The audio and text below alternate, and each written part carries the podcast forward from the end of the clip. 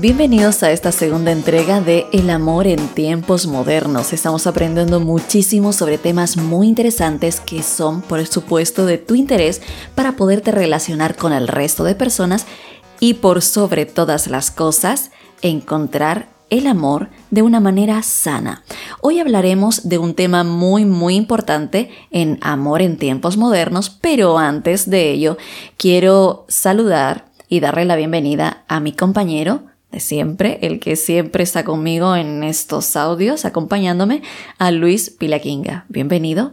Hola Gabriela, ¿qué tal? Encantado de estar nuevamente por aquí. ¿Cómo estás? Muy bien, la verdad muy bien y muy emocionada de poder compartir con los oyentes sobre este tema tan importante, las 10 características del amor. ¿Qué te parece?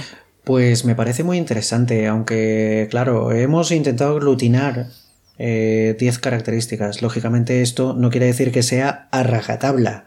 Vuelvo a repetir lo que digo siempre y es el hecho de que el mejor manual de vida y el mejor manual de las características del amor lo vas a encontrar en la Biblia. Totalmente, totalmente de acuerdo. Y de hecho, eh, para estas 10 características del amor nos hemos inspirado en Primera de Corintios 13, como tú dices, el mejor manual es la Biblia. Primera de Corintios 13. La verdad es que mm, cuando leía el texto me parecía tan intrigante el hecho de que comenzase hablando de que si tú no tienes amor, estás literalmente vacío. Y finaliza hablando, ahora prevalecen la fe, la esperanza y el amor. Pero el mayor de estos tres es el amor. Es como, recuerda que si no tienes amor, no eres absolutamente nada. Te recuerdo el primero. Si no tienes amor, estás vacío.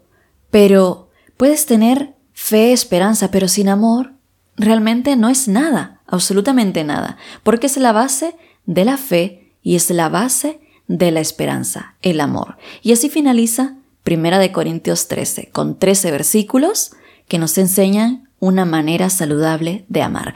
Y de ahí nos hemos inspirado para hablarte de estas 10 características del amor. Qué ejemplo más claro eh, de lo que es el amor, ¿no? el ver el amor de Dios y la manera en que entregó a su Hijo por nosotros, ¿no? Yo creo que es la base sobre la que se cimenta todo lo demás, ¿no? Es el mejor ejemplo del amor puro, del amor sincero, el amor ágape, como, como, como lo es. Efectivamente.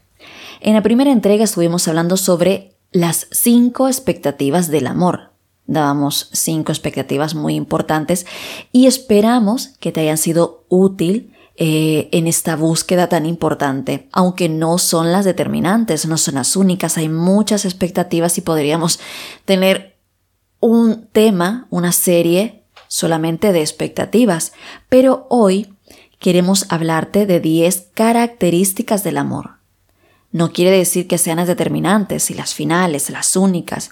Por supuesto que el amor tiene muchísimas características, pero hemos intentado sacar las mejores para que podamos conversar y para que podamos analizar este tema tan importante. 10 características del amor. El amor acepta, es la primera. Sabes que el amor crece cuando nos conocemos a profundidad y nos aceptamos mutuamente. Es decir, es importante aceptarnos a nosotros mismos como personas, aceptar nuestras virtudes, nuestros defectos, para después también poder aceptar al resto de personas. El amor acepta a la persona que tú estás buscando, a la persona que tú amas. El amor acepta a esa persona tal cual es. Fíjate qué, qué importante es aceptar a la persona. Sí, efectivamente, porque muchas veces lo importante no es entenderse, sino aceptarse, como dice la canción, ¿no? Porque al fin y al cabo, eh, a mí me gusta una manera de definir o un término que tiene que ver con eh, eh, tiene que ver con la aceptación y es el hecho de que eh, uno tiene que aprender a aceptar las inestabilidades, los defectos que tú te veas físicos o internos sin que ello a ti te produzca una inestabilidad emocional, sin que ello a ti te, te, te descoloque totalmente tu mundo, ¿no? Por eso es muy importante aceptarse. Sobre todo aceptarnos, es decir, conocernos, ¿no? Conocernos, aceptarnos, ok, yo tengo este problema, me acepto, pero también intento cambiar este problema que tengo para mejorar y para ser una mejor persona para el resto, para los demás. Claro, claro, y no el decir yo me acepto como un consejo de estos de la nueva era o como un Mr. Wonderful que se suele decir aquí en España, ¿no? Sino realmente con el hecho de aceptarse delante de las manos de Dios y con el amor de Dios que Él te da. Y eso se va a convertir al final en una fortaleza que te va a catapultar a ti hacia otra dimensión. Totalmente. Hay otra parte que es muy importante y es el punto número dos. El amor es paciente. Hemos pasado de aceptar, el amor acepta, a el amor es totalmente paciente. Y es que amar nos inspira, cuando amamos, nos inspiramos a transformarnos en dos personas pacientes. Es decir, yo tengo paciencia contigo, pero tú también la tienes conmigo. Es recíproco. La paciencia se demuestra cuando no nos apresuramos a sacar conclusiones antes de escuchar a la otra persona y ya estamos pensando antes de que termine y ya estamos hablando, ¿no? Y así, al final, se comienza una discusión. Pero es muy importante tener paciencia, escuchar al otro, facilitarle el momento del diálogo eh, y, sinceramente, tener mucha paciencia en tolerar sus virtudes, en esforzarnos también en tolerar sus eh, defectos. La paciencia nos permite comprender que los dos fallamos y que como humanos en algún momento también necesitaremos la comprensión y la tolerancia del otro, es decir, paciencia tanto para el otro, pero también que el otro la tenga conmigo. Ser paciente es responder en forma positiva frente a una situación negativa. Sí, efectivamente. A mí personalmente este punto de la paciencia me toca de una manera, pero que no te haces una idea, porque yo soy una persona bastante, bastante impaciente. pero así como lo soy y me rompe por dentro este tema, también tengo que decir que eh, para mí fue esencial un versículo que leí en la Biblia y que te invito a que lo busques en, eh, tu Biblia, que está en Hebreos en 6.12. ¿Qué es lo que dice? Hay una parte muy importante que dice, sino imitadores de aquellos que por la fe y la paciencia heredan las promesas. O sea, fíjate el calibre o la gran importancia que tiene la paciencia en la Biblia, ¿eh? O sea, estamos hablando de algo esencial. Y de hecho lo dice muchas veces la paciencia. Efectivamente, o sea, y es que además la paciencia la empezamos a ver desde el capítulo 1 de Génesis, la manera en que Dios crea el mundo. Siete días se toma con toda la tranquilidad. con toda la paciencia del mundo. Efectivamente. Y es que además a mí me llama la atención porque creemos, nos han hecho creer que es que el ser paciente es algo malo. ¿Por qué? Porque estamos en un mundo rápido. Llegamos a un sitio de comida y estamos en el Burger King, como es de comida rápida, no tienen derecho a ir un poquito más lento porque están ya estamos impacientes, ¿no? Ya estamos todos mirando. Yo, por, por, ejemplo, cuando me pongo impaciente, yo empiezo a mover la pierna, me empiezo a desesperar. y es que es así. Pero fíjate la importancia que tiene la paciencia como característica, como algo eh, en, tu carácter, ¿no? Porque como dice Hebreos, y lo vuelvo a recalcar porque es que a mí me rompe por dentro, que es que con paciencia se alcanzan las promesas. Exactamente, y no hay más que hablar, con paciencia se alcanzan las promesas, exactamente. Sí, porque además me gusta una definición, y ahora te lo digo muy rápidamente, y es que la paciencia es la capacidad de esperar sin molestarse. y es verdad. Ahí lo dejo. Te quedas ahí y dices, bueno, pues nada, habrá que esperar y tienes que aceptarlo. Esperar, ser paciente, por favor, tengamos en cuenta este punto tan importante.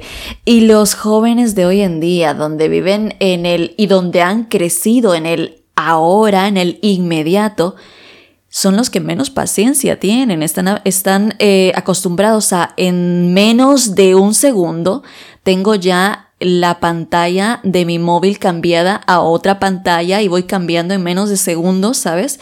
Y es que eso nos enseña o nos o no nos enseña, mejor dicho, a tener paciencia.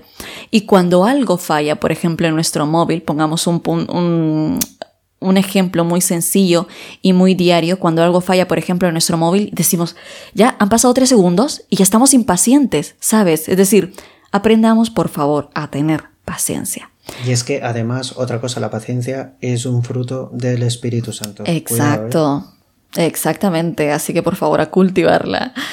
El amor es amable, es el punto número tres. Qué importante es este tema. La amabilidad nos convierte en personas agradables. Seamos amables, por favor. Y de esta manera tendremos más amistades, nos daremos a conocer mucho más. Cuando somos amables, las personas desean estar cerca de nosotros, perciben que somos buenos con ellos y que les hace bien nuestra compañía. Fíjate qué importante. La gente quiere estar cerca de nosotros porque somos personas amables. Hace dos días estaba con una compañera en el trabajo y hablábamos de que siempre buscamos sentarnos al lado de aquella persona que nos transmita eh, un buen feeling, nos transmite una buena energía, porque al final pasamos ocho horas sentados al lado de ese compañero o compañera en el trabajo y esa persona nos permitirá tener al menos una buena estadía en esas ocho horas en el trabajo. Es decir, buscamos siempre estar cerca de personas que nos transmitan algo bueno, por ejemplo, la amabilidad. Efectivamente, y fíjate al, hilo de lo que estás contando, de que el ejemplo que estás dando, hay un versículo en la Biblia en, en Filipenses 4:5 que dice, vuestra gentileza sea conocida de todos los hombres. ¿Qué quiere decir esto? Que al final uno transmite algo. Inevitablemente, con tus hechos, con tu forma de ser, con tu forma de moverte, inevitablemente estás transmitiendo algo. Lo que te, ha pasado a ti es porque has transmitido amabilidad al fin y al cabo. Y es una característica importante. O sea, esto no tiene nada que ver con auras o con rollos no, no, no, no, para nada, para nada, para nada. Como algo que tiene que formar parte del carácter de los hijos de Dios. Fíjate qué bonito sería que nos conociesen como esta persona es amable, pero no, nos conocen por nuestro mal carácter y porque a veces soltamos cosas que no deberíamos. Por favor, cambiemos ese término eh, o, esa parte de nosotros, que al final las, las personas nos conozcan por nuestra amabilidad, por los frutos al final del Espíritu Santo. El amor es bondadoso, es el punto número cuatro. Si hay una palabra que signifique en esencia lo opuesto al amor, es egoísmo. Y cuando una persona pone sus intereses, sus deseos y sus prioridades antes que al ser amado, es una señal totalmente de egoísmo, es lo opuesto a la bondad. Y hoy en día la cultura en la que nos rodea, es decir, nos enseña a concentrarnos en nuestra apariencia, en nuestros sentimientos, en nuestros deseos personales, como si fuese la prioridad fundamental. Es decir, nos enseña a ser egoístas y a no tener bondad con los demás, que debería ser lo contrario, lo principal, la bondad, para al final dar a los demás, pero no. La sociedad de hoy nos enseña a nosotros, nosotros, nosotros a centrarnos en nuestro egoísmo, en nuestros placeres y sentimientos personales y dejamos muy de lado lo que las otras personas quieren o desean. Sí, porque además fíjate que la bondad al fin y al cabo no es otra cosa que simplemente la inclinación a hacer el bien. Aunque estemos a solas o públicamente. Es el respeto hacia los demás independientemente de las circunstancias. Por otro lado, también cabe recalcar que la bondad, al igual que la paciencia, forma parte de los frutos del Espíritu Santo. Con lo cual, cuidado, no estamos hablando de cualquier cosa, estamos hablando de una característica que tiene una persona que está llena del Espíritu Santo. Exactamente. Luis, vamos al punto número 5 rápidamente. El amor no es grosero.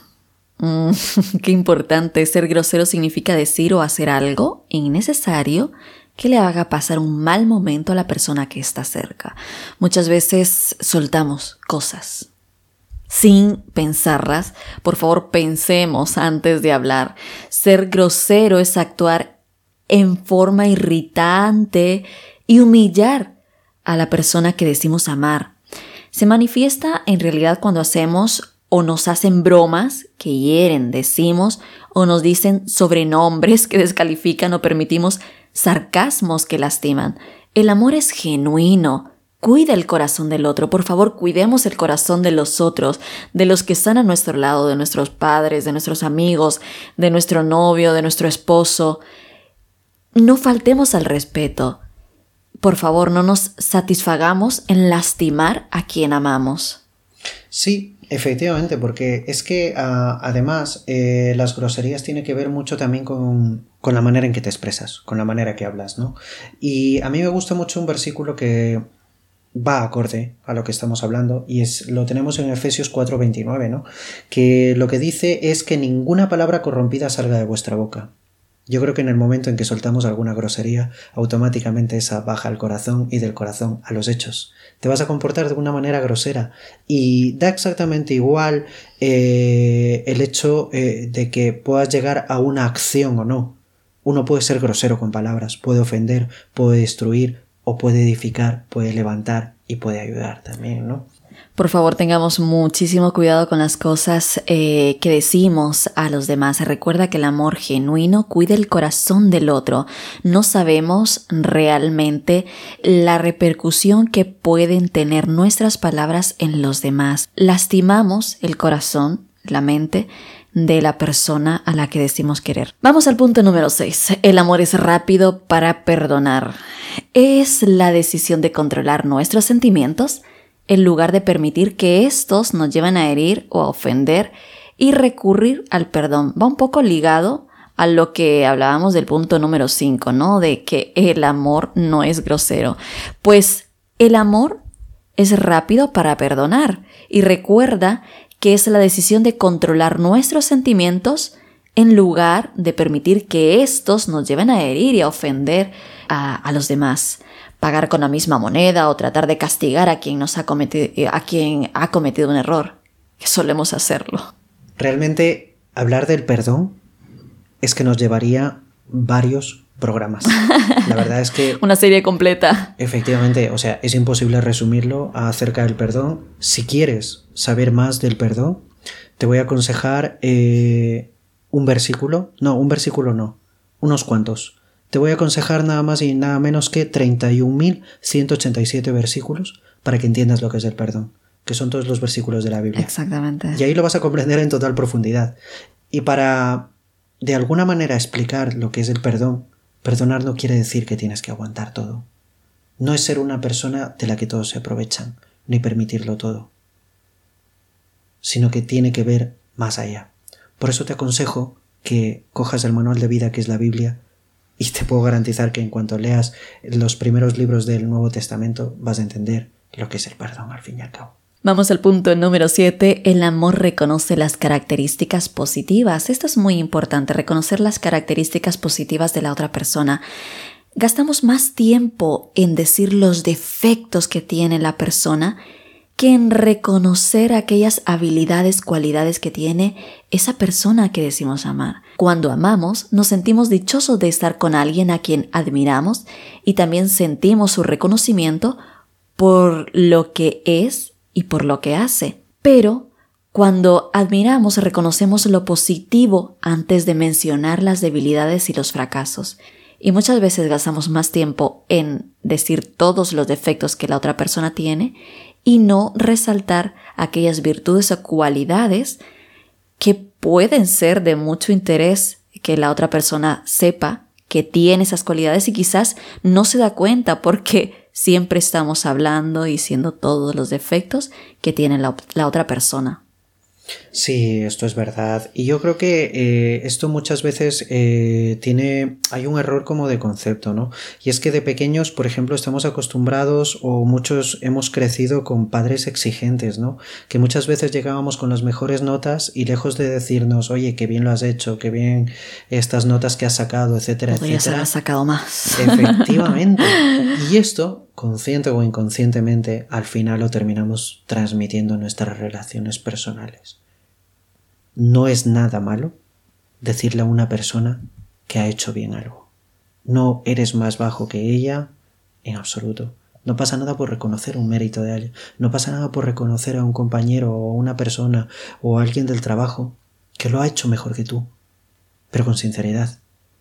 No es algo hipócrita, no como algo de autoayuda.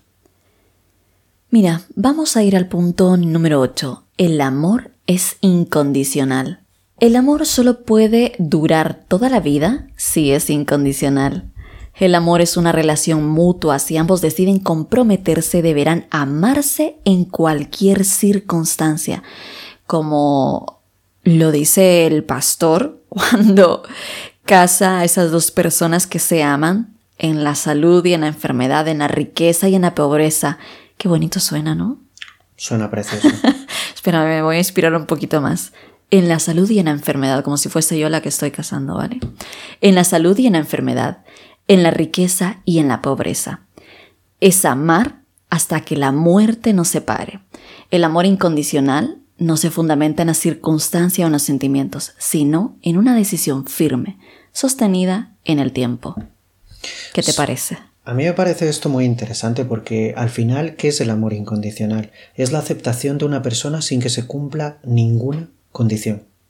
En otras palabras, significa tener afecto por alguien sin establecer limitaciones, por lo que el amor incondicional significa amar a alguien sin importar el comportamiento de esa persona, siempre y cuando no me vulnere ni me cause un daño por dentro. Exactamente. Muy bien, y vamos al punto número 9, ya casi finalizamos. El amor concede honor. Honrar a alguien significa respetarlo, ya la Biblia nos lo dice, tenerlo en alta estima y tratarlo como a una persona especial. ¿Qué te parece este término? Pues a mí me parece muy interesante porque fíjate, me viene un, versículo también a la cabeza que es el de Éxodo 20:12, ¿no? Totalmente. Que tiene que ver con la honra, ¿no? Que dice honra padre y madre. Y además, si te fijas bien, es el primer mandamiento con una promesa bastante clara, para que se alarguen los días de tu vida. Y yo creo que la honra es muy importante. Es muy importante el conceder un honor a una persona, ¿no? Independientemente de las circunstancias. Sí, sí, como decíamos antes, tenerlo en alta estima, tratarlo como a una persona especial, alguien que se merece realmente lo mejor. Y esto es lo que es el amor verdadero, conceder eh, ese honor a la persona, tratarlo con alta estima, tratarlo como a una persona que se merece todo lo mejor de nosotros. Y el último punto, muy importante, el amor es fiel. La fidelidad mutua es el valor más importante cuando hemos decidido amar. Ser fiel significa honrar, cuidar, respetar y ser leal a la persona que amamos.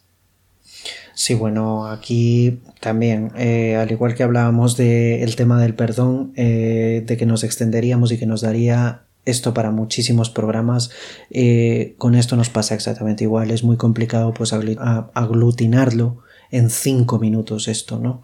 Porque la fidelidad al fin y al cabo tiene que ver mucho con la lealtad, tiene que ver con una actitud en el corazón, ya no con la manera en que has crecido, que te han criado por las circunstancias de la vida, ¿no? Como dice la Biblia, el que es el fiel en lo, en lo poco, en lo mucho le pondré, ¿no? Totalmente, ser fiel, eh, pues en muchas circunstancias, ¿no? Fiel a una persona, eh, lo que decíamos, significa honrar, cuidar, respetar, y ser leal. Eh, al final es eh, lo, que, lo que tú decías también, es amar realmente a la persona. Una persona fiel, eh, Luis, es una persona libre, porque no tiene que ocultarse y no vive con temor. Sí, tienes toda la razón, porque fíjate, esto le pasaba a David con Saúl. O sea, David era una persona totalmente fiel y leal a Saúl. David tuvo la oportunidad durante la persecución que le hizo al final eh, Saúl, tuvo una oportunidad en la que le pudo él haber matado. Sin embargo, debido a la fidelidad y a la lealtad, que le tenía, exacto. no le tocó. Él dijo más o menos algo así, dijo que, que, él no podía tocar el manto de uno de los elegidos de Dios, ¿no? porque independientemente de cómo se había comportado Saúl, al final era un elegido. Si te das cuenta, su lealtad iba más allá de, de, Saúl. Su lealtad era realmente con Dios. Exacto. Y hay un punto muy importante, lo que dice Luis podría darnos para mucho el tema de la fidelidad, pero también es importante ser fiel a ti mismo, a tus valores, a tus principios. Si tú eres fiel a ti mismo, ¿por qué no serlo con el resto de personas? Con la persona que amas, con tus padres, eh, con tus hermanos, con tu iglesia. Es decir, la fidelidad a tus principios, a lo que tú crees, a lo que tú eres realmente, te ayudará a ser fiel al final eh, con el resto de personas. Nunca olvidemos este eh, punto muy importante, que la fidelidad al final te da libertad porque no tienes que ocultarte y no tienes que vivir con temor para nada. Así que por favor, decide ser libre en el amor y la libertad en el amor significa fidelidad, es decir, decide ser libre. Quiere decir, decide ser fiel, porque esa fidelidad te dará libertad. Así que amigos, estos son los 10 puntos que te hemos traído, las 10 características del amor. Nos encantaría saber tus opiniones, qué te ha parecido este tema, el tema de las 5 expectativas también eh, que estuvimos la semana pasada.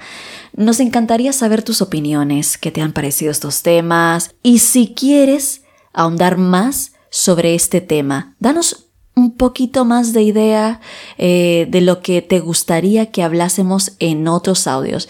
Recuerda que este es un tema especial, el amor en tiempos modernos, eh, que hemos sacado por este mes de febrero, en el que muchos celebran el Día del Amor y la Amistad, pero nosotros queremos centrarnos en el amor verdadero, puro, eh, que solamente es demostrado por medio de la Biblia, del carácter de, de Dios. Pero nos encantaría saber tus opiniones y por eso hemos habilitado también un mail, para que nos escribáis y para que nos preguntéis y pongáis vuestras dudas y vuestras ideas, ¿no? Y ese mail es... Producción arroba. Me has pillado, ¿eh? He dicho por un momento cuál es. ¿Cuál es? Producción arroba sevendayradio.com. Seven en letras, seven day, tal cual, radio.com. Producción, repito nuevamente producción arroba sevendayradio.com. Efectivamente, para que ahí nos dejes todas tus dudas, todas preguntas y estamos abiertos a todo cuanto nos queráis contar. Bien amigos, nos encontramos en el próximo podcast Amar es elegir con inteligencia. Hasta la próxima. Adiós.